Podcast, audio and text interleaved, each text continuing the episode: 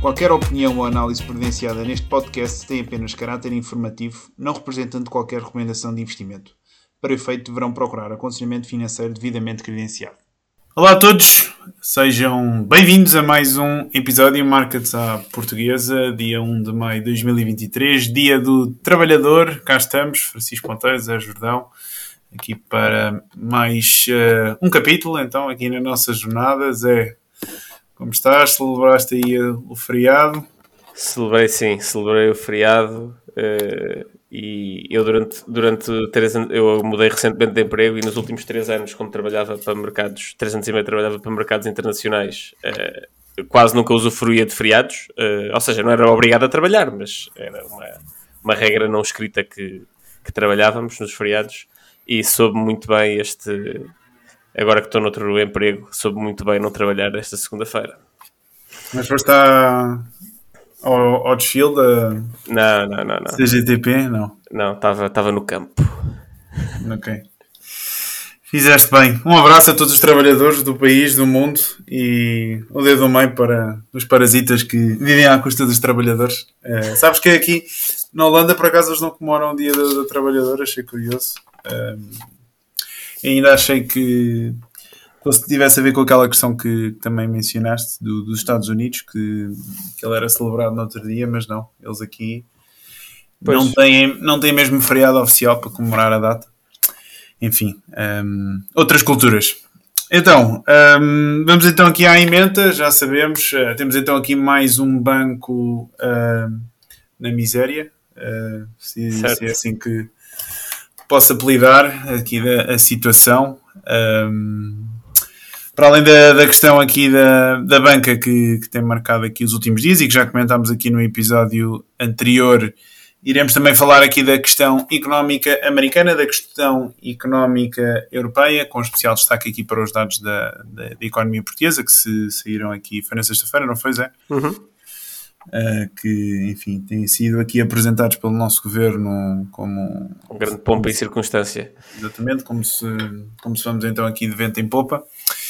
E depois também, um, para além de toda esta, estas questões, iremos falar aqui da, da earning season, com destaque aqui para algumas empresas, nomeadamente Amazon, Meta, Exxon e Intel. Um, e sim, serão estes aqui os temas. Se calhar um episódio um pouco mais curto, também como gravámos aqui na quarta-feira passada. Se calhar hoje não estamos, temos aqui tanto para, tanto para esmiuçar. Ok, começando então aqui pela situação aqui na banca americana e nos Estados Unidos. Aliás, se calhar até dando aqui a, a, um primeiro comentário aqui às breaking news que saíram. Temos então a Janet Yellen, neste caso, a ministra hum, do Tesouro americano, não é? das finanças americanas, uh, a anunciar então aqui que enviou uma carta Uh, McCarthy, este creio que é o líder dos uh, republicanos, não é? Não, é o, é, é, o equivalente ao presidente da Assembleia da República da Câmara Inferior uh, dos Estados Unidos. É, mas essa não, essa não é a Nancy Pelosi, não? Essa é, da, superior, essa é da Câmara Superior. Ok.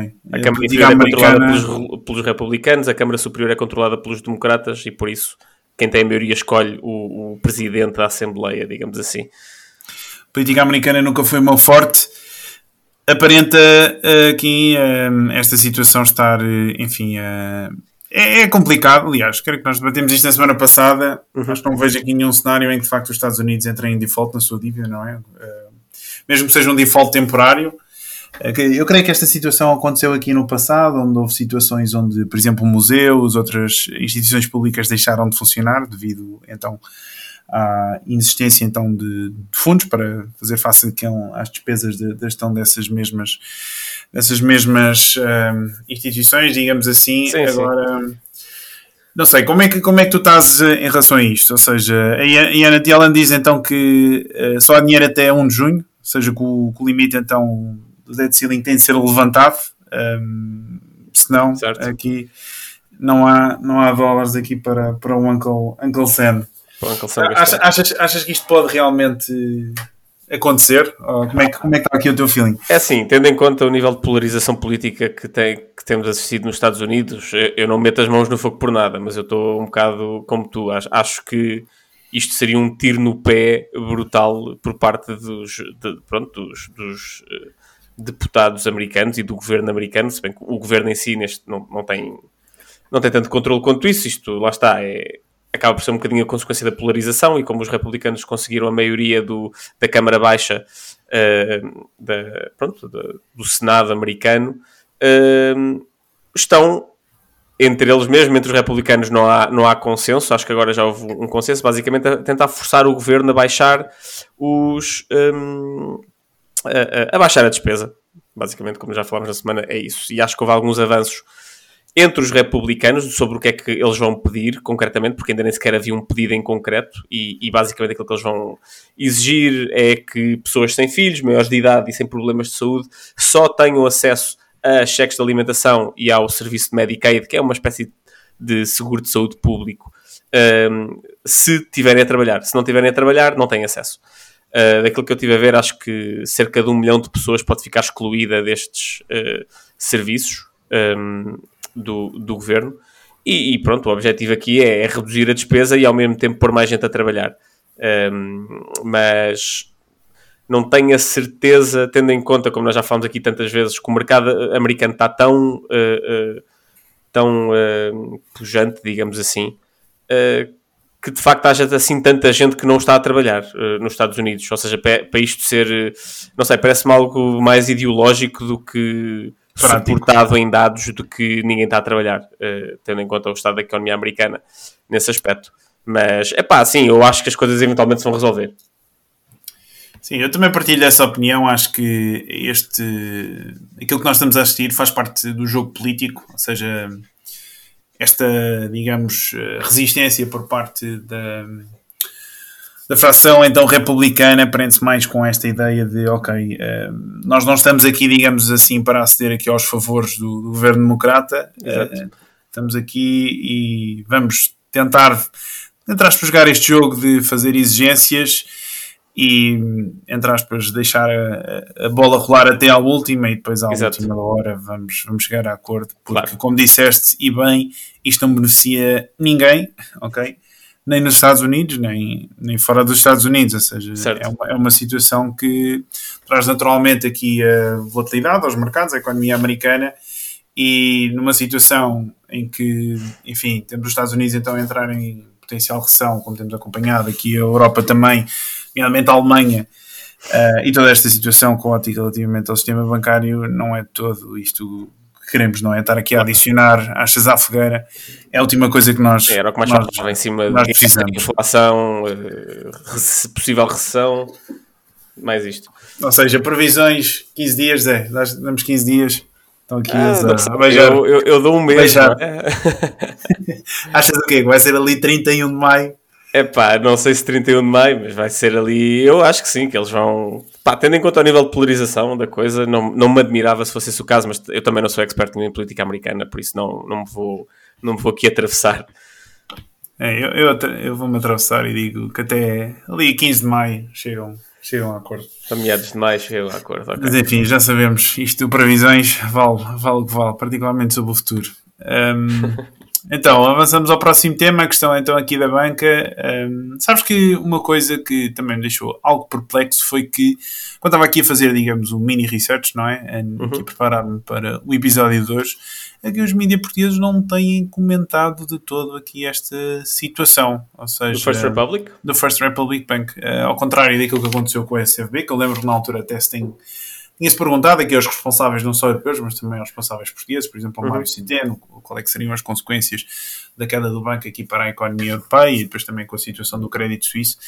Aparentemente, uh, com esta situação não tem sido uh, levantado, digamos assim, uh, não têm sido levantadas muitas questões, certo. muitas questões, o que é, o que é curioso, mas Aliás, antes de irmos então, se calhar, um, aqui a, a, debater o tema propriamente dito, vamos uh, só contextualizar aqui um, quem nos está a ouvir. Já falámos então aqui desta questão na semana passada, mas é oficial então. Temos então mais um banco aqui um, a, a cair, não é? Aqui Sim, é nas... a falência, no fundo, a ser encerrado pelas autoridades. Exatamente. Os bancos, um... ao contrário das empresas, as empresas vão à falência e depois entram em, naquilo que nos Estados Unidos se chama Chapter 13, em que há uma liquidação dos ativos dos bancos. Não é bem assim. Os bancos são as próprias autoridades, porque lá está, porque são entidades reguladas, altamente reguladas, Uh, se calhar não tanto como deviam ser, uh, não, menos do que aquilo que deviam ser, neste caso em concreto, como estamos a ver, mas como são altamente reguladas, são a FDIC, a tal seguradora federal dos depósitos, que, tendo em conta a situação, diz não, não isto agora vai fechar e fecham e tomam conta do banco. Desculpa, continua. Não, não, não. Uh, agradeço sempre os teus inputs. É. E, como disseste, então a FDIC fechou então aqui uh, o banco, creio que foi na sexta-feira, e durante o fim de semana lançou, digamos assim, um, não é um. Eu acho que foi domingo um o, o, o, o, fecho oficial. Eu acho que eles tiveram a tentar mesmo até à última da hora ver se alguém comprava aquilo. Sim, uh, a ideia que eu tinha ficado foi que eles fecharam primeiro o banco e que depois estiveram aqui à procura aqui de um, de um comprador. Um, mas calhar posso estar errado. O que estás a dizer não, é, que eles estavam... eu, eu, acho que eles estiveram até a última hora, tipo de domingo, a ver se arranjavam um comprador para sim, aquilo. Sim, isso confirma-se. Um, e depois acabou por ser então a JP Morgan que, que avançou. E, enfim, isto confirma aquela questão que também já comentámos aqui no passado, que é, à medida que esta situação se vai desenrolando, acabamos por assistir à concentração, não é, aqui do, do sistema bancário. Um, e naturalmente que isto acaba por ser completamente contrário aos interesses do mercado dinâmico que promove a concorrência, particularmente claro. no setor que tem a importância que tem aqui para a economia, porque senão temos aqueles chamados problemas de too big to fail e tive também a ver hoje aqui a JP Morgan para hum, as pessoas terem uma ideia, essencialmente 10% dos depósitos aqui dos, dos americanos estão, estão com este banco, ou seja, é claramente um banco que já tem dimensões que se cair, não é? Se, se isso eventualmente fosse. Se, se cair, não cai. Exatamente, não, não vai cair, não é? Uh, se, se, cair, estaremos aqui a entrar né, num cenário completamente apocalíptico que, não nos passa aqui pela cabeça ninguém. Mas tem graça um, porque. Alguns. Diz, desculpa, continua, continua. Não, não, não. Um, força, força. Eu, eu, eu, não, eu não sabia que eles, que eles só tinham 10% dos depósitos, pensava que, tinha, pensava que eles tinham mais. Eu, por acaso, eu gostava de ver. Eu não tenho. Pronto, olha, tenho, traba, tenho trabalho de casa. Uh, gostava de ver como é que são esses níveis de concentração de depósitos em Portugal e na, na União Europeia porque eu não me surpreenderia se que em Portugal fosse maior uh, o número. Que a Caixa Geral de Depósitos. A Caixa não? Geral tivesse uma, um, uma quantidade maior, uh, uma concentração maior dos depósitos. E noutros, noutros países também não sei. Tipo um Santander em Espanha ou assim, se bem que Espanha tem, como é muito regional, pode ser que não, mas ainda assim também não me estranharia. Um, se calhar 10% de facto aqui para o contexto europeu é um número pequeno, mas a questão é que aqui nos Estados Unidos, regra geral, temos um sistema bancário mais mais participado, não é? Com, com maior Sim, nível de bancos. Eh, porque antigamente, eu acho que já falei isso aqui no podcast, mas antigamente claro. os bancos não podiam, uh, uh, ou seja, um banco não podia ter atividade em vários estados, cada, cada estado tinha um banco, não, tinha vários bancos dentro do Estado, mas esses bancos que, que, tinham atividade num Estado não podiam ir para outro, e desde os anos 80 que isso acabou, e então havia inúmeros bancos, muito mais bancos do que na Europa, uh, mas com o tempo, lá está, foi havendo essa concentração que o Francisco falou há um bocadinho. Fazendo aqui um breve contexto, eu trouxe aqui alguns números também para partilhar aqui com quem nos ouve. Um, aqui o resgate do First Republic, estamos a falar de 229 bis em termos de, de ativos do banco, ou seja, uhum. estamos a falar de, do terceiro maior Segunda. falhanço bancário. Segundo maior, é ligeiramente maior que o SVB. Aliás, segundo exatamente, 229 bis, SVB foi 209, o Signature Bank foi 110, eles ficam apenas atrás do Washington Mutual, que na altura faliu na, na crise financeira uhum. de 2007-2008, yeah. e estamos a falar de 307 bis, e curiosamente foi comprado por quem? JP Morgan. JP Morgan. Os gajos andam aqui sempre a salivar a ver, de, a comprar de, os restos. Exato, de, de, falência em falência a, a, a crescer, a engolir os, os, a concorrência. A malta aqui na penúria e eles a aproveitar então aqui a tirar os restos. Um, em termos de números, eu tenho aqui apontados. Um, a JP Morgan uh, fica então com os 92 mil milhões em depósitos, aqui do First Republic Bank, 203 mil milhões em ativos. Um, com esta operação, eles registram um lucro de 2,5 mil milhões. A FDIC, aqui a, a agência que garante então os depósitos aqui nos bancos americanos, entra aqui com uma provisão de 13 mil milhões para fazer face a potenciais perdas relativo, relativas aos, aos ativos que, a JP uhum. Morgan comprou, que eram os antigos ativos então aqui do banco, que, que de certa forma tem o mesmo problema, ou, tive, ou tinha o mesmo problema do SVB, não é? Aquela questão das das impaired losses, ou seja, com as subidas das taxas de juros. O público foi ligeiramente diferente, não era tão, era muito menos do que o SVB, mas que eles sofreram muito, uh, uh, ou seja, aquilo que eles eram mais parecidos com o SVB era na concentração dos depósitos em malta muito rica do setor tecnológico. E quando aconteceu aquilo ao SVB, a malta também começou a sair fora do First Republic, mas acho que eles não tinham a mesma exposição a ativos uh, com uma duração muito longa, com uma maturidade muito longa como o SVB. Acho. Uh, pelo menos foi o que eu li. Ok. Um, ehm, não deixa de, de, ser curioso que, sendo esse mesmo um caso, isso reforça ainda mais a fragilidade claro. do, claro, é, é, é, a cena sistémica. E tive também aqui a ver, ou seja, um, ehm, só para as pessoas terem noção, apenas 0,6% dos depósitos aqui nos Estados Unidos estão garantidos aqui pela FDIC.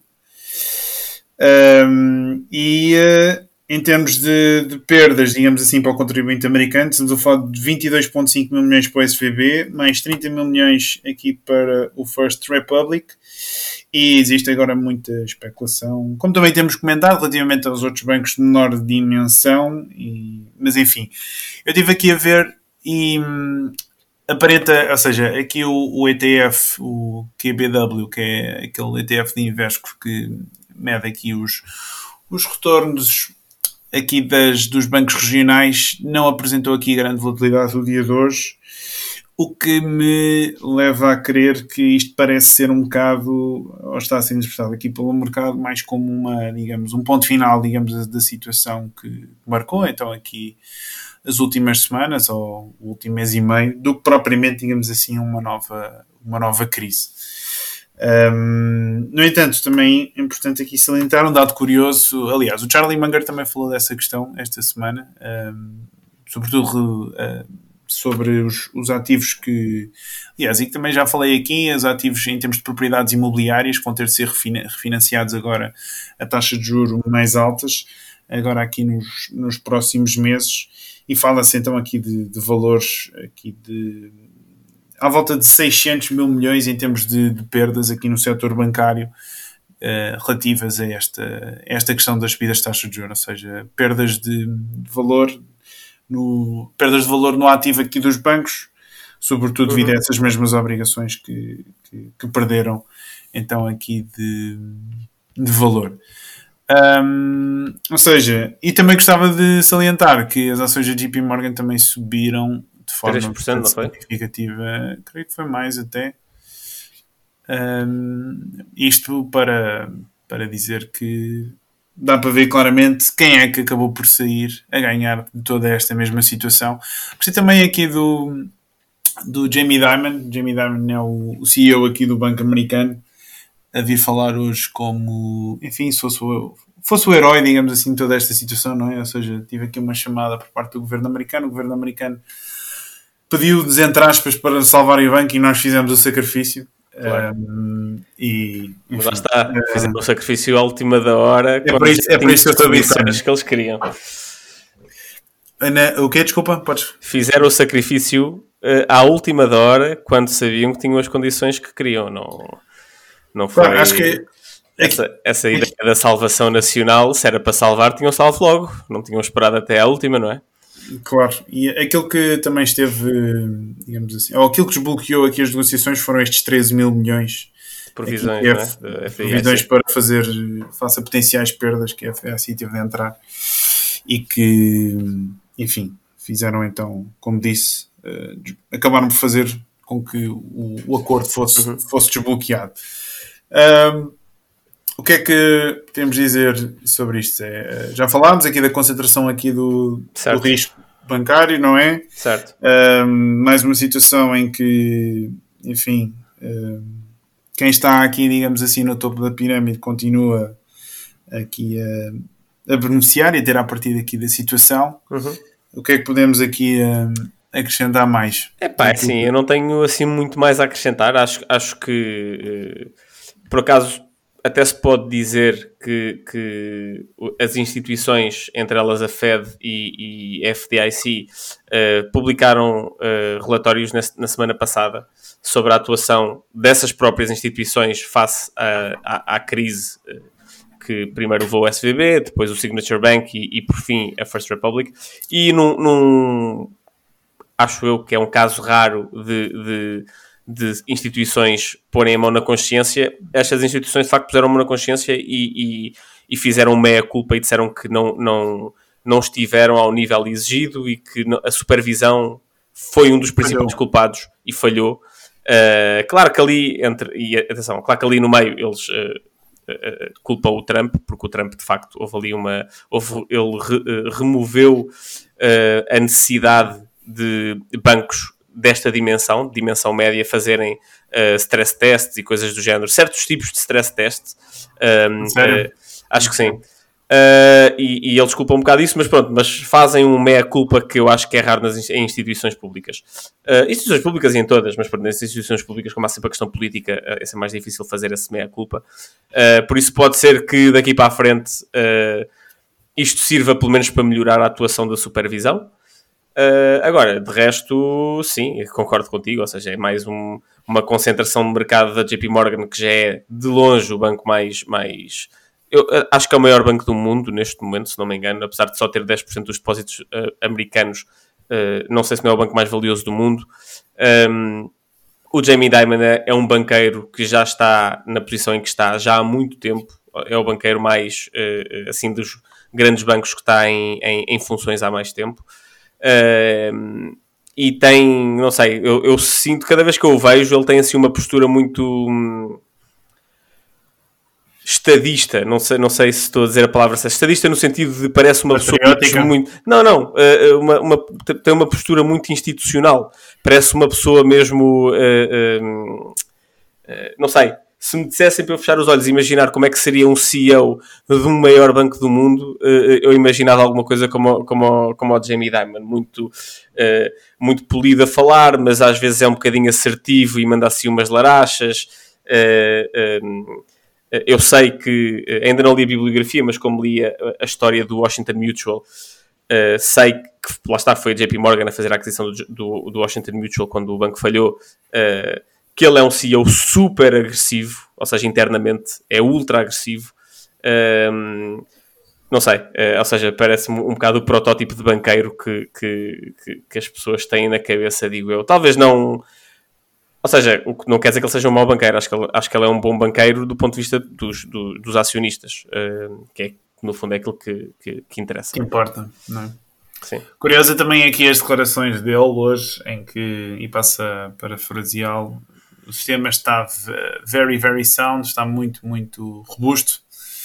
Um, e regra já sabemos quando existe esta necessidade de emitir este tipo de declarações é porque aqui alguma coisa não está bem e acho que esta é, é claramente aqui a, a conclusão que podemos tirar apesar de haver de facto indícios como referido que isto aparenta ser digamos assim a conclusão da, da situação aqui que que ultrapassámos, digamos assim, no último mês e meio, claramente que as coisas cheiram mal uh, em termos, digamos assim, económicos e aparenta estar aqui a haver mais uh, apenas uma questão de tempo a ver, até haver aqui outra coisa, qualquer coisa aqui a rebentar. Acho que há, há demasiada demasiado, digamos, TNT económico aqui. Exato, demasiada tensão. Há demasiada tensão. taxas de juros. Exatamente. Uh, e cá estaremos, então, aqui para ver.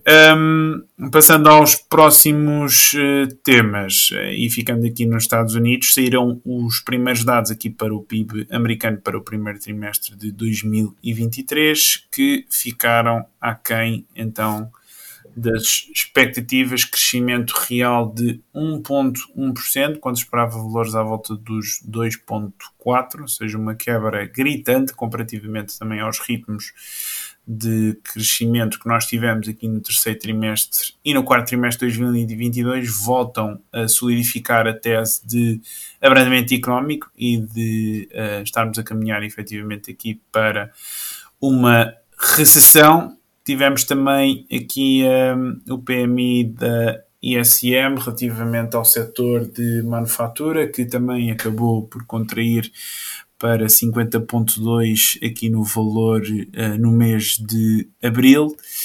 E uh, creio que. Não, estes foram só os dados macro aqui nos Estados Unidos esta uhum, semana. Estamos a esquecer aqui de algum. Eu acho que não, não. esses foram os seus principais que eu vi. Ou seja, continua-se então a pintar aqui a, a questão aqui da, da recessão, sendo uhum. que um, eu tive a ver também aqui mais umas coisas e um, o que é interessante também, ou seja, temos falado aqui também da questão do mercado laboral. Regra geral, a taxa de desemprego também acaba por ser sempre um dado que apresenta sempre um lag, digamos assim, face ao início dessa mesma recessão. Ou seja, é possível que um, aqui só se começa, digamos assim, a notar aqui essa mesma dinâmica de, de, contração económica na taxa de desemprego.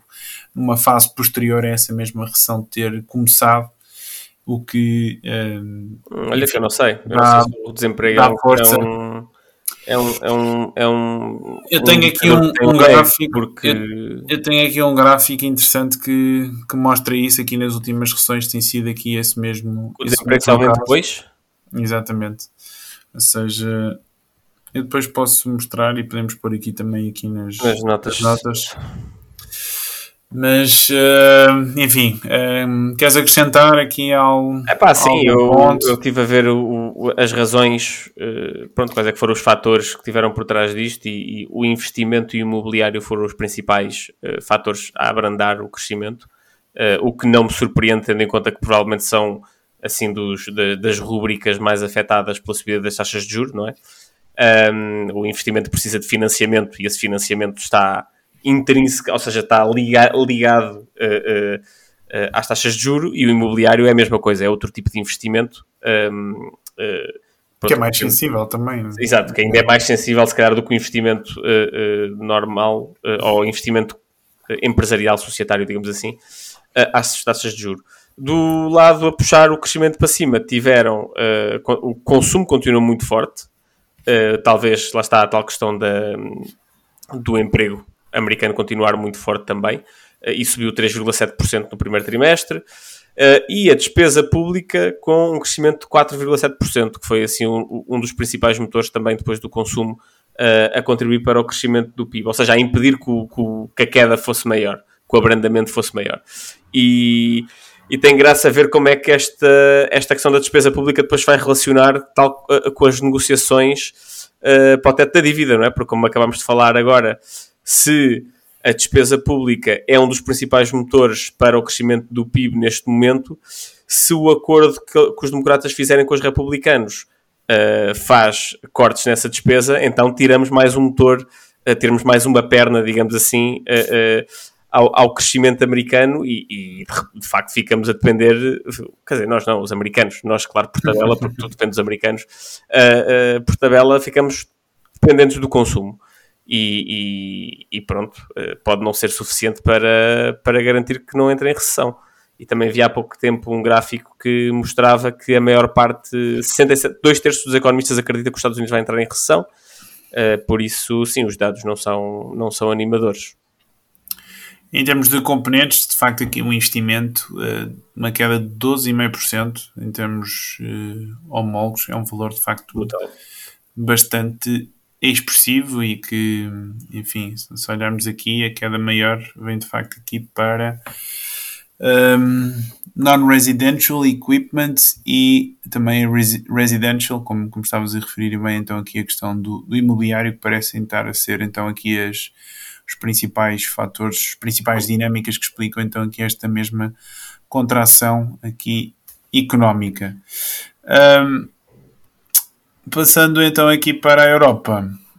esta semana foi também uh, marcada então aqui por dados referentes ao PIB alemão, se calhar começávamos por aí, uhum. mostram então aqui estagnação uh, económica aqui para o primeiro trimestre de 2023, uh, crescimento oficial de 0% aqui para a Alemanha, um motor aqui económico europeu, isto numa altura em que a inflação aqui na Alemanha também uh, foi, ou seja, foi também apresentada que os dados para os dados foram para abril foram apresentados então também na semana passada mostram 7.2%, o que ilustra de facto aqui um cenário, digamos assim, de estagflação. Estagflação, essa é a terminologia é portuguesa.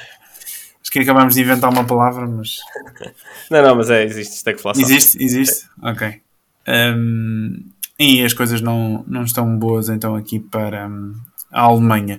Nos outros dados aqui uh, para a Europa, nomeadamente inflação, aqui a inflação aqui na, em Espanha subiu, ainda que tenha ficado abaixo daquilo que era esperado, 4.1% em abril de 2023, tinha registrado um valor de 3.3% em março, tinha tido uma queda bastante bruta, eh, uhum. uh, para quem se recorda, creio que tinha sido à volta de 6% para 3,3%. 6 e pouco para 3,3%, foi qualquer coisa é, assim. Uma coisa muito, muito grande. Tivemos também aqui os dados uh, franceses. Tens aí, Zé? Sim, em França a inflação acelerou dos 5,7% para 5,9% por causa da energia e dos serviços. Uh, e Curiosamente, ao contrário da Alemanha, cuja alimentação foi um dos fatores a contribuir mais para a inflação, em França foi dos fatores a contribuir para a desaceleração da, da, da subida dos preços. E aqui, em termos de comidas, estamos a falar de 17,2% aqui São, em termos de. É, é uma coisa é brutal. brutal. E, apesar de, enfim, ter caído face a março, existe ainda aqui uh, muito trabalho a fazer, não é? Uh... É assim, eu tenho esperança que agora daqui para a frente, tendo em conta que os cereais caíram, tendo em conta que os preços da energia caíram, uh, pá, a guerra foi há um ano, começou há um ano.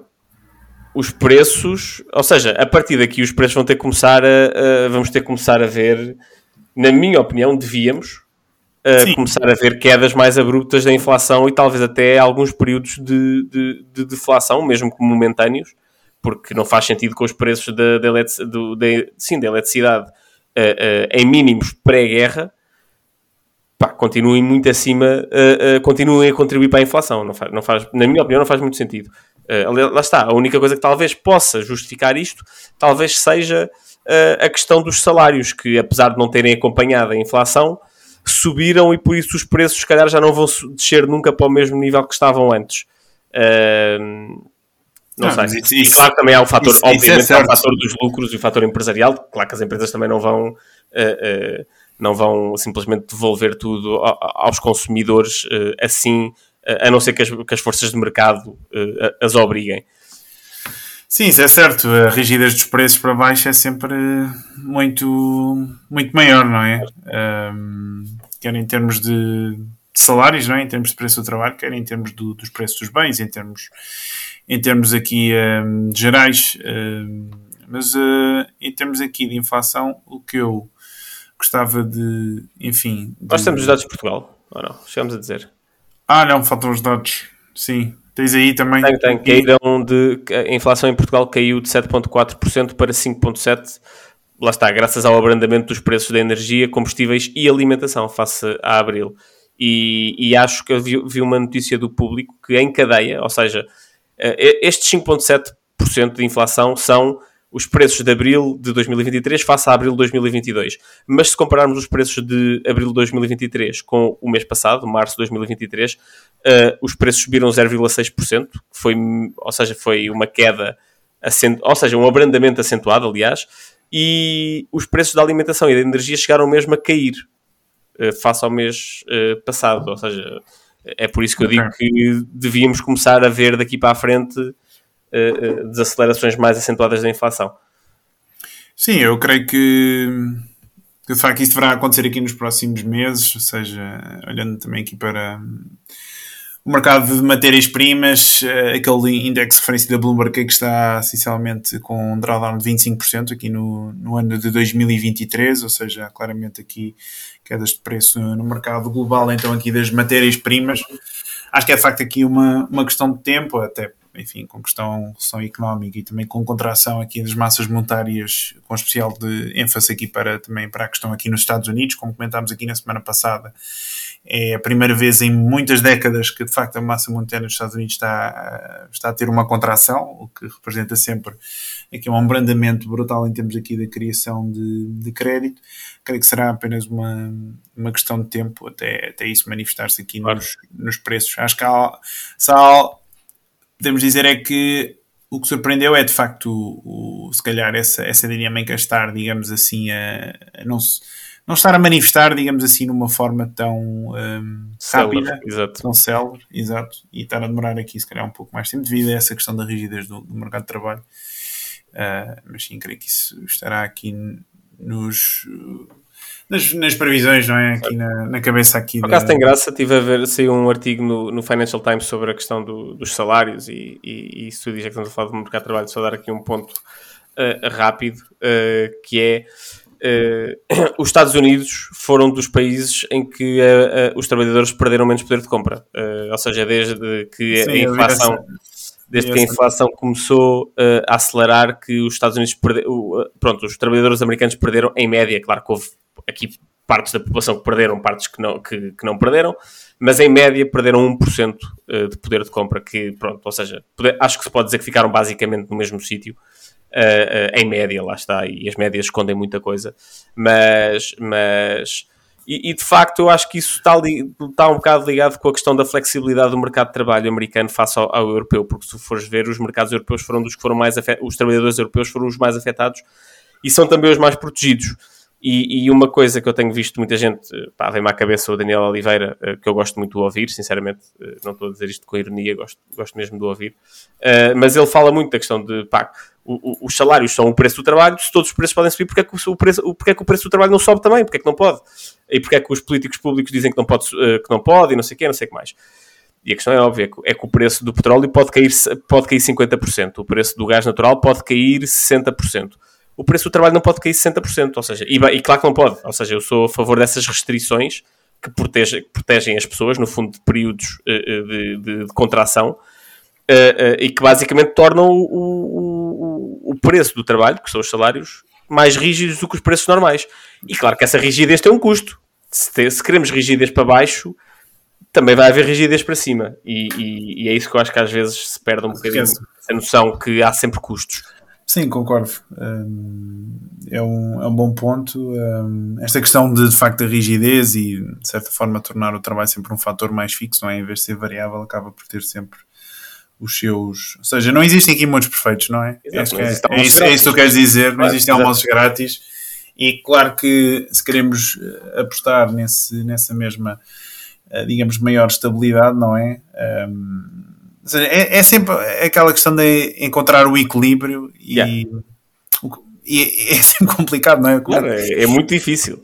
Como é, como é que nós fazemos esse exercício relativamente a, ok... Uh, eu também não queria ponto... ter o sistema americano, porque o sistema americano é ultra agressivo uh, no que toca ao trabalho. É, é facílimo despedir pessoas, é facílimo, pá, em crise uh, o desemprego dispara para, para valores altíssimos.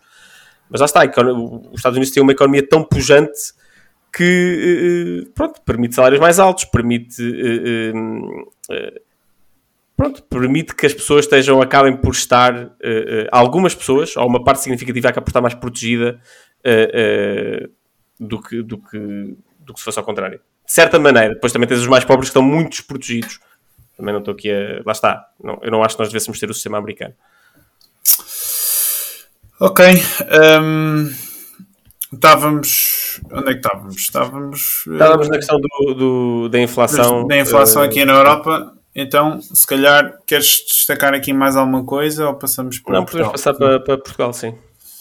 Ok, então, uh, para quem esteve atento então às notícias aqui na última semana, saíram então os dados também aqui para a economia portuguesa, aqui no primeiro trimestre, crescimento real de 2,5%, de acordo com o INE, um número que saiu bastante acima então daquilo que era esperado, suportado sobretudo então aqui pelas exportações. Um, dados curiosos, só para terem ideia, em termos então aqui das expectativas, falava-se em crescimento em termos homólogos de 1,5%, ou seja, estamos a falar de 1%, sem, é claramente Mais um ponto percentual, sim, é, um ponto percentual é uma surpresa. É um, e como disse, então aqui as, as, as exportações acabaram então por levar aqui a, ao ser, digamos, a principal âncora então deste, deste mesmo crescimento. É destacar claramente estes dados positivos num, num cenário em que a Alemanha está então em estagnação eh, e que os outros países da zona euro também não apresentaram aqui dados propriamente entusiasmantes. Sim, Portugal foi, o... foi, foi a estrela, não é? Não, não. Portugal foi o terceiro. Um, o que cresceu mais em termos homólogos foi Espanha, com 3,8%. Depois foi Irlanda com 2,6% e nós com 2,5%. Ou seja, nós somos os terceiros. E em cadeia, nós fomos os, os que cresceram mais. Portugal cadeia... em cadeia cresceu 1,6%. Uh, enquanto que o segundo que cresceu mais foi cadeia, ou seja, face a março, face ao, desculpa, dezembro, face ao, face ao, ao, trimestre, ao último trimestre de 2022, uh, nós crescemos 1.6% e acho que o segundo que cresceu mais foi tipo 0.6, ou seja, foi um crescimento de facto muito uh, acima daquilo que, que, era esperado, mas lá está, como tu disseste, graças às exportações, e ainda não se sabe bem que exportações, eu, eu desconfio, não sei se tu concordas comigo, que tenha sido o, turismo, uh, que, uhum. pronto, já falamos aqui algumas vezes, eu, eu, eu, eu, reforço esse ponto, para mim, são exportações, é bom, ou seja, qualquer tipo de exportação é boa para, porque permite que uh, os portugueses uh, basicamente consigam importar coisas, nós pagamos as nossas importações com as exportações ou dívida, e se nós não exportarmos turismo, vamos ter que nos endividar para comprar aquilo que compramos ao, ao exterior. No entanto, o problema do turismo para mim é que é um. É um não tem produtividade. Não tem potencial produtividade e, e, e vai-nos acabar por canalizar para. Uh, uh, ou seja, acho que o turismo sofre aqui de um problema, de dois problemas, que é esse não tem produtividade, mas é muito rentável para quem. para, para os, os proprietários. Ou seja, para quem tem um, um, Airbnb, para quem tem um hotel, para quem tem um restaurante, Uh, os meus pais têm um restaurante que, graças a Deus, uh, funciona muito bem e tem, e tem muita gente. E eles conseguem sacar de lá um, bom, um, um ótimo salário, ter uma boa vida. Uh, ou seja, é um, é um setor que, para as pessoas que são donas desses negócios, claro que dá dinheiro e por isso continua a incentivar o investimento nesse setor mas não tem ganhos de produtividade e, e, e, não é uma coisa que um empregado de mesa vá uh, receber 2 mil euros. Uh, ou seja, não há esse potencial produtivo que se transforma em salários mais altos. É, talvez às vezes ali com umas, umas tips, com umas, umas gorjetas. Certo, mas, por favor. mas isso não, lá está, mas não são, não são os, os, os, os patrões a pagar isso. Olha, queres aproveitar para fazer publicidade ao, ao restaurante dos teus pais? Ah, pá, posso fazer. Bagatela em Cascais. Bagatela em Cascais, ok. Malta, deem lá um pelinho. Qual é que é a especialidade? Ah pá, é comida típica portuguesa. Aquilo é pratos relativamente baratos, tipo menu do dia 10 euros uh, e, e, assim grelhados. São muito bons.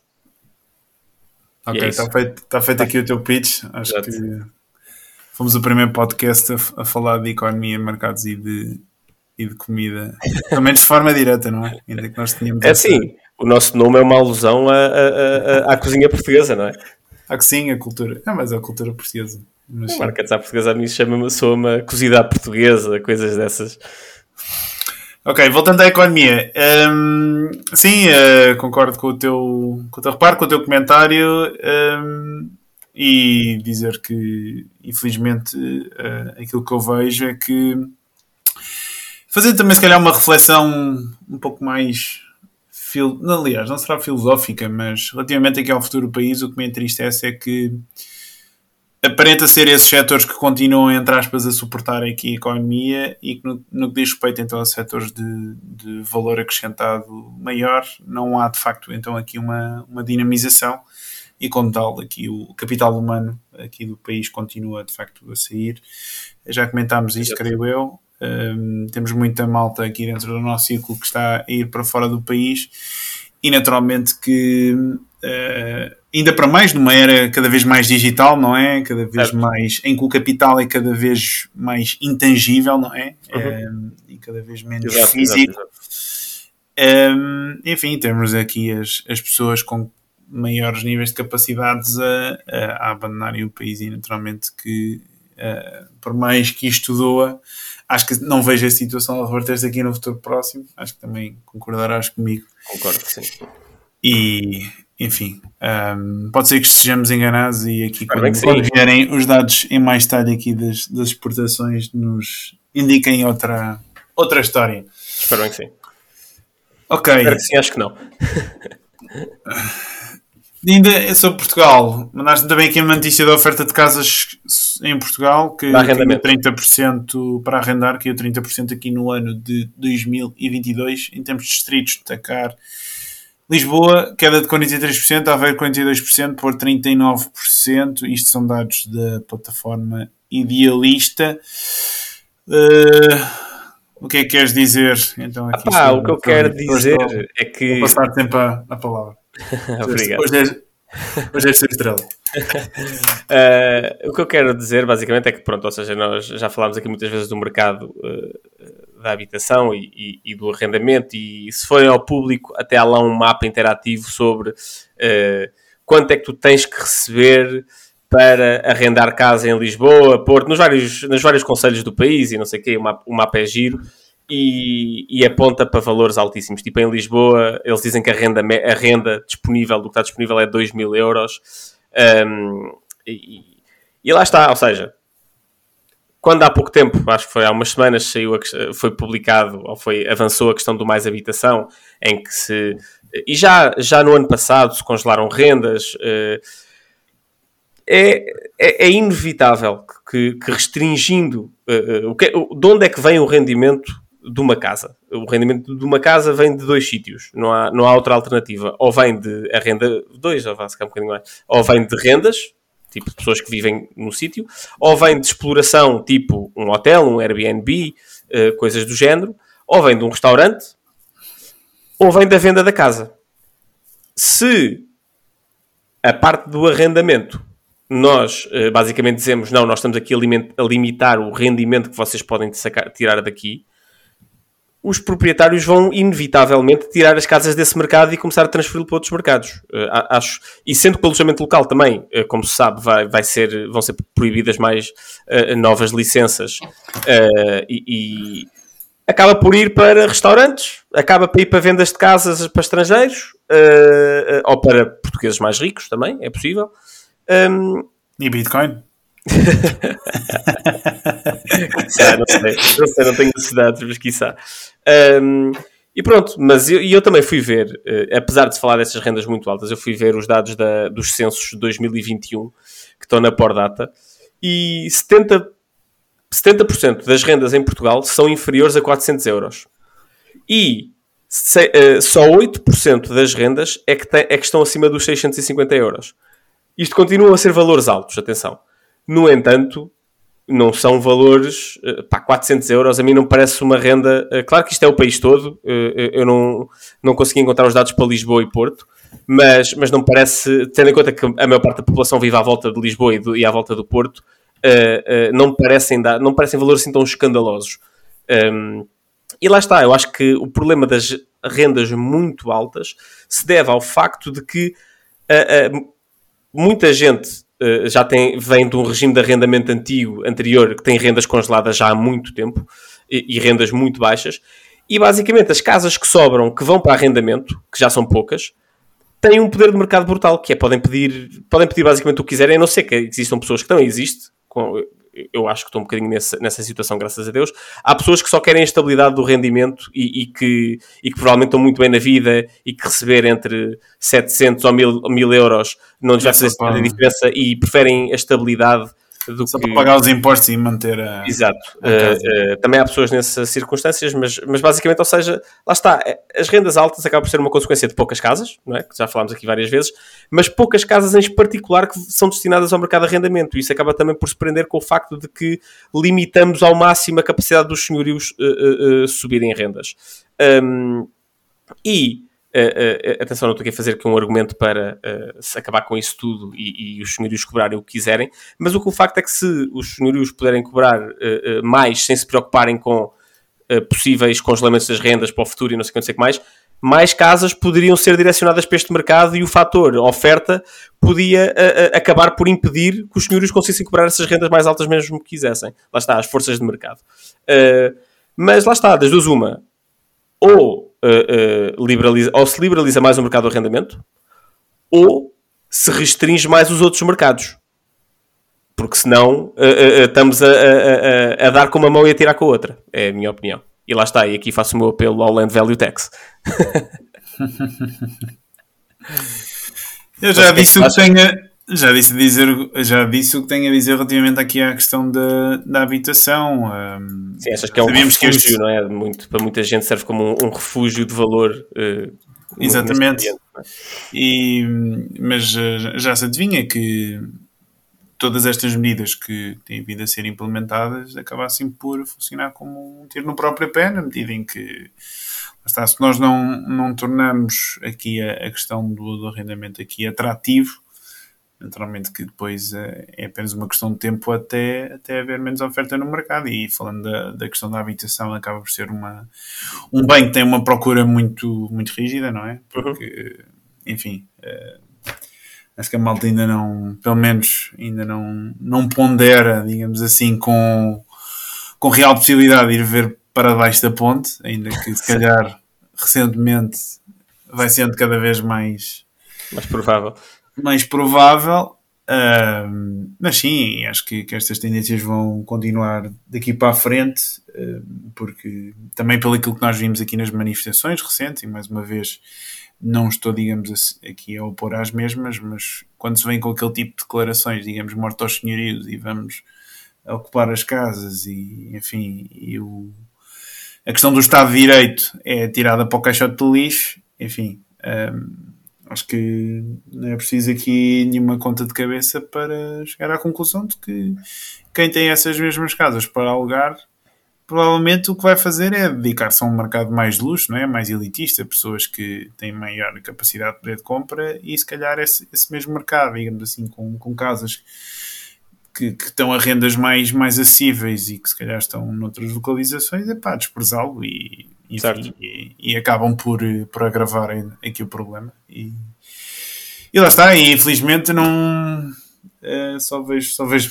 uma solução. Uh, uh, e apesar de, enfim, também já, já li aqui o, o teu artigo que escreveste sobre isto, acho também aqui uma, uma ideia interessante, mas continuo aqui com essa com essa opinião de que o, o problema será sempre problema base enquanto não resolvemos isso da questão de utilizarmos sempre as casas como reserva de valor, iremos ter sempre então aqui este, este problema em mãos. E a grande ameaça é que com pressões inflacionárias aqui de maior dimensão, potencialmente para a frente, que, que as pessoas sejam cada vez mais obrigadas então a refugiar-se aqui em casa, o que por sua vez irá tornar então, que a acessibilidade da habitação ainda mais, ainda mais reduzida. Ou seja, certo.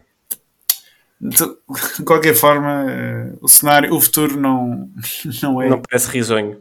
Não parece risonho, não é? Uh, seja, seja aqui no imobiliário, seja Por acaso, o, o, governo lançou esta, esta, esta semana uma série de simplificações de licenciamento que, pá, eu já dei uma vista de olhos e não, não sabendo nada de arquitetura nem de licenciamentos, uh, uh, pareceu-me bem. Vou ter que falar com, com amigos meus arquitetos para perceber se de facto é, é, é, é algo que se possa materializar em construções mais rápidas uh, e, e acesso ao paleio mas pronto, eh, pode ser que, que haja aqui um pequeno vislumbre de, de, de, de melhorias, mas, mas também tendo, tendo, a ter a mesma opinião que tu. Claro que essa questão também é, é, super importante, não é? Dinamizar em termos de questão de licenciamentos. Eu sei de, de algumas pessoas que tiveram nesse processo para, enfim, queriam construir casa própria e, enfim, em termos de burocracia, conheço mesmo pessoas que abandonaram a ideia por causa da, da questão, pois. da questão burocrática. Um, e, enfim, a, inicia, a, iniciativa liberal toma conta bem desse. Sim, acho que nesse, ponto, nesse aspecto eles fazem um bom. Um, acho que eles fazem um ótimo trabalho nesse aspecto das relações parvas. Não precisamos estar aqui a a reforçar aqui esse ponto. Ok, finalizar então aqui o episódio, aqui com os resultados aqui das empresas. Tivemos Meta barra Facebook, também ExxonMobil, empresa petrolífera, Amazon, Intel. e também aqui Activision Blizzard.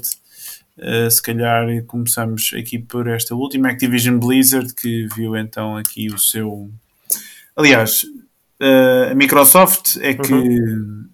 Foi bloqueada exatamente nós falámos isto já há uns meses eles querem então avançar aqui com a compra da Activision Blizzard, da empresa aqui de jogos, e então aqui o regulador britânico uh, bloqueou então a aquisição aqui da mesma.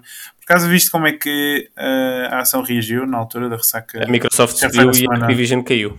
Pois. Ou seja, até foi visto então aqui de forma positiva porque havia aquele, aquela diferença, não é? Aquele trade-off entre Exato. o preço de, de aquisição uhum. da, da, Microsoft. Lembras quando é que era? Qual é que era o preço por ação?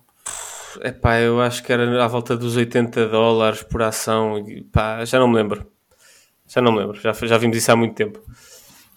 Enfim, também aqui um, um ponto importante aqui a, a, salientar aqui sobre, sobre a Microsoft. De resto, aqui a Meta confirma aqui a, a tese de, de Warren Buffett, né? comprar sempre quando a malta está borrada de medo, uh, já aqui com ganhos de, creio que à volta de 100%, já dobrou praticamente, desde uhum. os mínimos aqui do final do ano passado que é que há aqui a destacar? Resultados tudo a sair aqui acima das expectativas. Sim, uma falta de publicidade. De... Uh, os Reels estão a começar a ser uh, melhor monetizados uh, no Instagram. basicamente, os Reels, como toda a gente já, já deve ter percebido, Concorrer. é a maneira de, de, exato, de, do Instagram concorrer com o TikTok e, e, para dar um bocadinho só de história. o Facebook tem já um historial. Pronto, primeiro, eu sou, já, já disse aqui, sou acionista, por isso uh, take it with a grain of salt, aquilo que eu estou a dizer, ou seja, não posso, provavelmente estou, estou enviesado, mas um, o Facebook já teve ameaças semelhantes com a questão do Instagram, do, desculpa, do Snapchat, uh, e o que é que eles fizeram? Criaram os stories, que foram um sucesso e basicamente mataram uhum. o Snapchat ali, o Snapchat desde então que está a tentar recuperar, às vezes recupera, outras vezes cai e está ali um bocado sempre na corda bamba. Uh, e nos Reels estão a seguir o mesmo, o mesmo, o mesmo guia. Uh, não está a correr tão bem como correu com o Snapchat, mas também está a correr melhor do que muita gente achava que ia correr. Havia muita gente que achava que, pronto, que o Facebook ia morrer e que. E eles mesmo, o Facebook que já tem, já tinha 2.9 mil milhões de utilizadores em todo o mundo, ou seja, o universo de, de aplicações deles, conseguiram adicionar mais um milhão na América do Norte, conseguiram adicionar mais tipo. É, ou seja, continuam a crescer, já, já ultrapassaram a barreira dos 3 mil milhões uh, de utilizadores em todo o mundo. Ou seja, uh, para mim, pá, não sei, não sei que outro produto é que tem uh, tantos utilizadores no mundo, provavelmente nenhum. Uh, Chat GPT daqui a seis meses. talvez, talvez. Uh, não, porque há, muito, há muitos velhos no Facebook. Pá. A minha mãe não vai usar nunca o ChatGPT, mas usa o Facebook. Não? Acho que não. Mostrar, pá. Uh, mas, mas sim, basicamente os resultados eh, foi a primeira, foi a primeira subida uh, de, de revenues em, em 3 ou 4 trimestres para o Facebook e por isso, pronto, o mercado reagiu em alta. Tu és utilizador do TikTok? Não. Não. Vai, eu também não. Era interessante ter aqui uma perspectiva de, de mas, mas, já ouvi dizer que aquilo é mesmo ultra viciante. Mas qual é que é o segredo dos gajos? Ah pá, o segredo dos gajos é que o conteúdo que eles te mostram não tem a ver com quem tu segues. Uh, e, e, o Facebook, se tu te lembras, se te lembras do Instagram antes dos Reels, as histórias que tu vias é, é, é de páginas que tu segues, era de, de, pessoas que tu seguias. O Facebook também é muito à volta do teu network Hum. E, e, às vezes podia aparecer uma outra coisa de fora, mas era muito à base disso. E o TikTok não. O TikTok, claro que também segues pessoas e também vês conteúdo de pessoas que segues, mas eles bombardeiam-te com conteúdo que tu nunca viste. Então é facílimo uh, uh, seres, seres, viralizado, ou seja, tu próprio fazes conteúdo que é viral, porque eles promovem bom novo, novo tipo de conteúdo. Uh, e, e, e, pronto, lá está. É, e, e ficares viciado, sim. Ok, é melhor não meter nisso, né? Pelo sim, sim, eu tento, eu tento, não é, não é por, não, não basta Twitter. Não ficar agarrado, já basta o Twitter, exatamente. Ok, uh, destacaria também aqui os resultados aqui da Amazon, em que a reação aqui no mercado foi bastante curiosa, ou seja, não sei se também acompanhaste, na altura em que saíram, acabaram por a ação subir essencialmente 11, 12% e depois com aqui, creio que foi durante a conference call, que acabou por retrair então para o nível onde, onde estava a negociar antes, antes dessa mesma subida. Em termos de resultados, eh, praticamente tudo então acima do aqui esperado. No entanto, aqui a questão de, um, ehm, da Amazon Web Services que mostrou um crescimento de apenas. Eh, onde é que estão aqui os números? Creio que foi 14%, não é? Uhum. É possível. Eu não vi, mas acho, eh, vi tipo, não tenho na minha cabeça, mas foi à volta desses valores, sim. E aquilo que assustou no mercado foi depois aqui uma, uma breve, digamos assim, uh, menção, vá.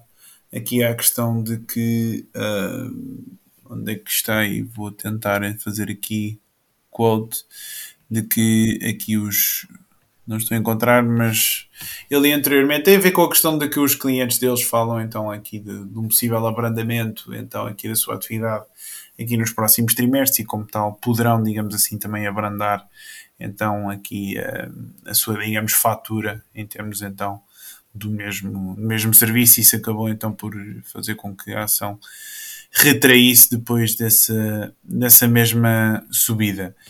Um, destacar também aqui a, a, subida das margens, aqui uh, em termos de margens para 3,7%, ainda que, enfim, uh, comparativamente aqui aos anos áureos de crescimento da Amazon antes do, dos anos da pandemia, continua a ser aqui um valor uh, bastante inferior. Na altura tínhamos valores à volta sempre dos 6, 7%.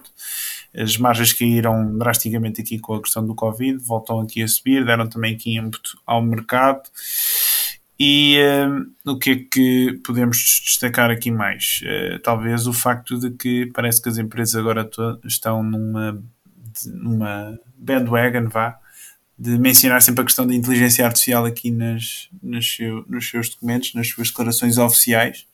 A Meta também o fez e enfim a Amazon também também mencionou uh, creio que foram seis vezes e parece que agora se tu não falas da AI vais ficar para trás não é? certo tens, tens, de tens de ir a, lá está aquilo que o mercado pede nesta altura não é que é não sei se podemos dizer que é uma bolha um, ehm, mas eh, porque a tecnologia está lá, não é? A tecnologia existe, ela é boa, vai revolucionar claramente aqui negócios daqui para a frente, vai trazer ganhos de produtividade.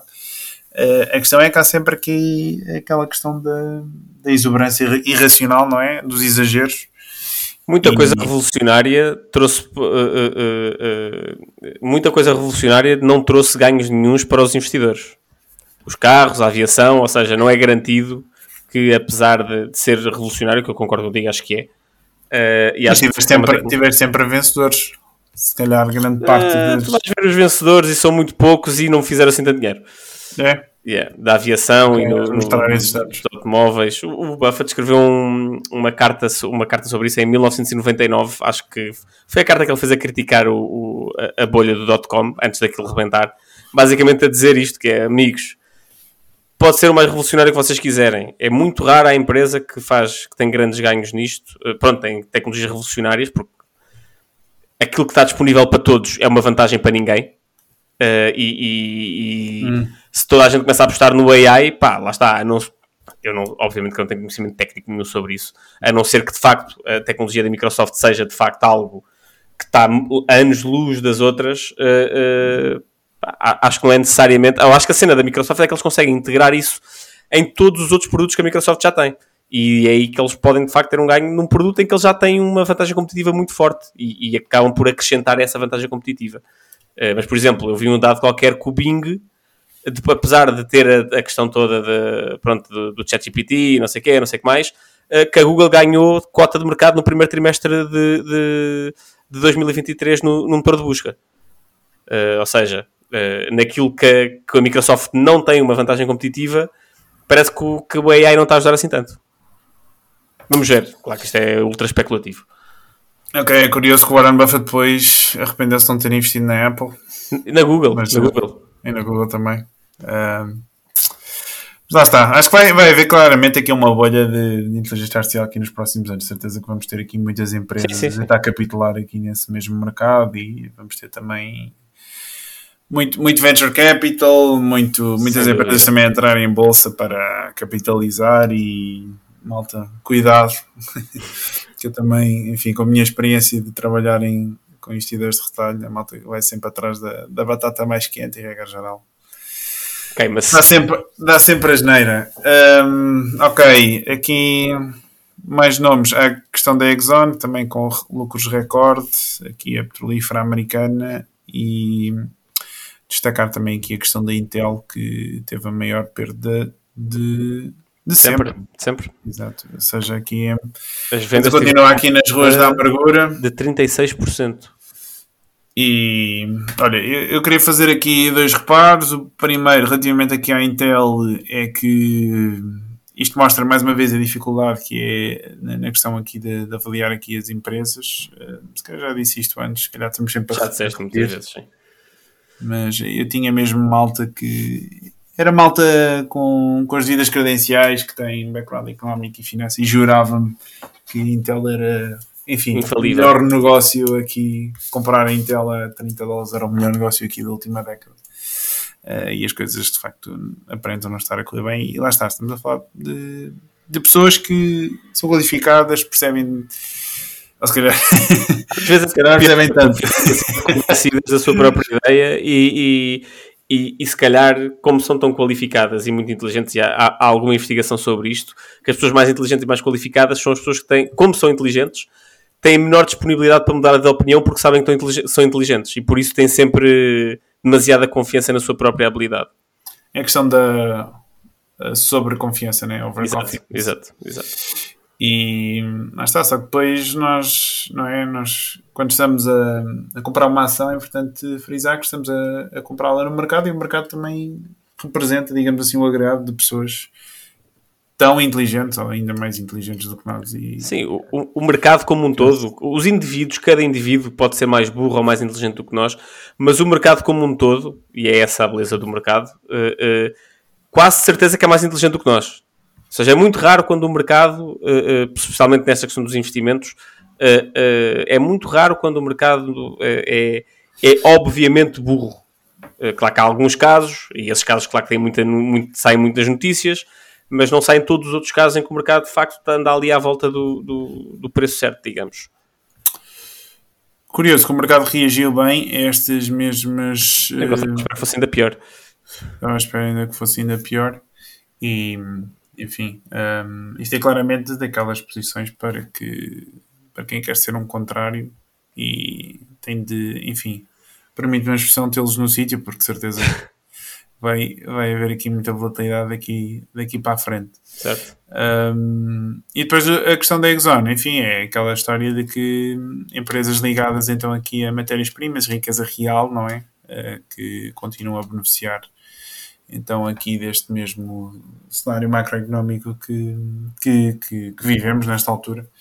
Um, e acho que, enfim, dada a questão aqui da, inflação, uma pessoa fica sempre, ok, onde é que vou, onde é que posso colocar aqui o meu, o meu capital, estas posições sempre, enfim, feitas com a devida prudência, mas em, em empresas que têm, têm cash flows saudáveis, têm posições sólidas em termos de balanço, claro que isto, enfim, depois é preciso sempre aqui uma análise minimamente detalhada mas aqui a, a questão aqui das petrolíferas foi também, digamos, muito beneficiada pelo facto de ser uma, como é que se chama, uma uma disgusting stock. Uh, Sim, uma, uma ação por causa da questão ambiental foi muito. Ações foram muito postas de, postas de parte durante algum tempo. E claro que, como, como tal, procura acaba por diminuir, preço acaba por diminuir e depois potenciais retornos também acabam por por subir. Ou seja, é sempre ao contrário. Ao contrário que, que a malta pensa, não é? Preço só, vem, isto é bom negócio, vamos comprar e a seguir vamos fazer montes de dinheiro. Não, é ao contrário, já sabem. Preço para baixo, mais potencial retorno, maior potencial retorno, assumindo mesmo as condições, preço para cima, menor potencial retorno. Zé, quer dizer aqui alguma coisa? Não, não. Uh, acho que está tudo dito. É. Então vá, vamos finalizar aqui o episódio. Eu tinha só também aqui um comentário para fazer. O Bernie Sanders veio dizer, não, não sei se foi hoje ou esta semana, se calhar foi na sequência aqui da, da questão do 1 de maio, de que o governo devia confiscar toda a riqueza dos bilionários, ou seja, devia ter um teto de riqueza acima dos 999 milhões de dólares. Um, enfim, uh, eu percebo sempre aqui a questão do argumento, mas lá está. Eu acho que aquilo que deve ser desenvolvido é, é um sentido de responsabilidade mais social dentro das pessoas que de facto acumulam este tipo de riqueza do que propriamente ser, ser aqui o, o, Estado não é? Confiscar, porque depois aquilo que regra já acaba por acontecer é que sabe uma, uma caixa de Pandora que a partir do momento em que o, o precedente fica montado uh, os argumentos vão sempre vai sempre haver uma justificação para baixar os dos 999 para os 499 dos 499 para os 299 e pronto, vai sempre haver justificações para chegar até ao valor que, pronto, até não haver. Sim, mas lá está, mesmo com 299, eu nesta, nesta vertente eu até concordo, da, eu percebo a visão que ele, que ele tem, que é, imagina, a utilidade marginal de, do euro adicional nesta altura é tipo zero. É certo, mas não são euros, as pessoas que são mais ricas não é porque têm euros na conta, é porque têm ações. Certo, é, também é verdade. Não, não, de referir aqui a esse mesmo ponto. Isto, é, geral, é é, é património. Outro, outro, tipo de, de, coisas. Se fosse na conta, é pá, está bem, isso aí é uma, é uma conversa, mas ninguém tem uh, bilhões parados na conta. Exato, a utilidade, mas pronto, mesmo acho que também se pode fazer esse, não, esse eu, eu, em termos da utilidade marginal da riqueza. Desse argumento eu, eu, eu concordo. Não, mas, mas isso é um argumento para taxar mais, não é um argumento para dizer a partir daqui não pode haver. Epá, eu acho, eu acho que é a questão do taxar, eh, enfim. Pá, tem muito que... mais dificuldades com o, o, tirar do que o taxar. O taxar é, pá, faz parte, lá está. É, Mas como assim? Qual é a diferença entre tirar e taxar? Ou seja, é tu, quando estás a tirar, tu a dizer 100%. Taxar, tu não tens que taxar 100%. Tu, se tu achas que. Uh, Sim, mas em termos, em, termos, em termos, digamos, concretos, acaba por ser a mesma coisa. Vamos só falar, digamos assim, da taxa de que Está bem, claro, mas a economia não é uma coisa linear, é completamente, é completamente benéfico para a sociedade, na minha opinião, impostos até um certo ponto, e aí é que está a questão, até um certo ponto. Há algum ponto em que os impostos são demasiado baixos, a partir de um ponto são demasiado altos, em qualquer um destes extremos começam a distorcer a, economia. Há ali um ponto, um, um intervalo que é ótimo. Uhum. Certo. Um, mais uma vez, o problema é acharmos esse equilíbrio, não é? Óbvio. Um, mas lá está. Acho, acho sempre que a solução passa, ainda que se calhar muita gente irá achar que isto é completamente inconcebível, não é? Mas acho que passará sempre por tentar desenvolver esse mais, esse, esse sentido de responsabilidade social para estas pessoas que caminharam este nível de riqueza de retribuir. Pela questão que também falámos, ou seja, muitas vezes acaba por haver, claro que há sempre um componente de mérito de trabalho, mas também acaba por haver sempre uma componente de sorte, não é? Das circunstâncias da vida claro. terem proporcionado essas coisas e como tal haver sempre esse, esse sentido de responsabilidade de dar algo de volta à sociedade e enfim, do que propriamente ser aqui o Estado a tirar e meter no bolso e depois regra já isto não, não, vai, não vai para quem realmente precisa um, e era, era esse o ponto que, que queria fazer ok, sugestões eu tenho uma sugestão, tenho um, um, livro que é muito curto, uh, que é Napoleon, A Concise Biography. Basicamente, é uma, como o título indica, uma biografia concisa de Napoleão. Uh, o livro tem 100 páginas, ou seja, é muito, muito curto uh, e apanha assim, as, os principais. Pronto, assim, o principal da vida do Napoleão e aquilo que fez dele grande e aquilo que fez dele também que levou à queda do mesmo. E é muito interessante, muito fácil de se ler aconselho. Ok, fala do mito. Não sei se já viste essa história de Napoleão na cama, que o gajo era um bocado azelha, não. não. não fala, do, fala da questão dele não ser assim tão baixo como a, pessoa, como a malta acha, que isso era, era propaganda inglesa. Era? Era, uh, que o gajo tinha uma altura mediana para a altura, uh, para a época, aliás. Uh, fala de outras coisas também interessantes, mas, mas sim. Pronto, é que eu ouvi falar esse, esse rumor, não sei se é verdade ou não, que o gajo não conseguia fazer, digamos assim, o, o trabalho. O trabalho, uh, mas enfim. Um, eh, se calhar é rumor, se calhar é, é verdade, não sei. Mas Deus saberão. Ah, eu, da minha parte, não tenho nenhuma recomendação especial em hoje, peço desculpa uh, quem está a ouvir, mas, mas sim, prometo terá qualquer coisa para a semana. Para a semana. Ok.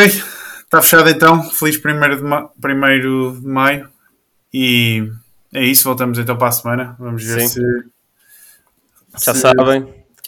Gostem e deixem, subscrevam e deixem, deixem 5 estrelas, ou então não deixem as 5 estrelas e deixem uma, uma, uma review crítica. ou mandem uma, mandem uma crítica construtiva para, para o mail. E vão ao uh, restaurante do, dos pais da Zé. E vão Bagatela, pelo amor de Deus. Não se esqueçam. E, e vamos ver se não rebenta mais nenhum banco esta semana. tá, ok, boa semana. Boa semana, um grande abraço. Um abraço.